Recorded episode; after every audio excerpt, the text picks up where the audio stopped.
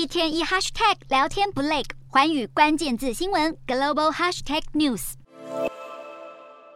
拿着反对办国葬的布条跟英文标语，示威队伍浩浩荡荡游行，地点就在日本武道馆会场周遭，数百人上街呐喊，不满办一场国葬居然要烧掉十六亿日元，相当于台币三亿七千万，而且费用还是由全民埋单。这股反对声浪从岸田内阁拍板要帮安倍风光下葬开始，有增无减。前阵子甚至有七旬老翁愤而到在首相官邸附近轻声抗议。替安倍办国葬合不合理？民众看法不一。而反对主因除了预算之外，也有人认为安倍生前曾卷入森友弊案，推动自卫权争议政策。何况现在还没厘清统一教与执政党自民党的关系，办国葬形同把安倍神格化，实在欠缺妥当。抗议活动进行同时，警视厅也全程紧盯，因为不远处的九段坂公园一大早就涌入大批民众排队等待献花，全程大家都遵守防疫规定，戴着口罩，有男子双手合十对着前方安倍遗像悼念，也有妇女献完花泪洒祭台，哭着离开。现场甚至有台湾人拿出中华民国国旗致意。为了哀悼安倍，上午包含首相官邸、国会议事堂、东京车站及中央行政大楼都降下半旗，在六十七个地方政府中，唯有冲绳县和川崎市这两地碍于国葬争议，没有跟进降旗。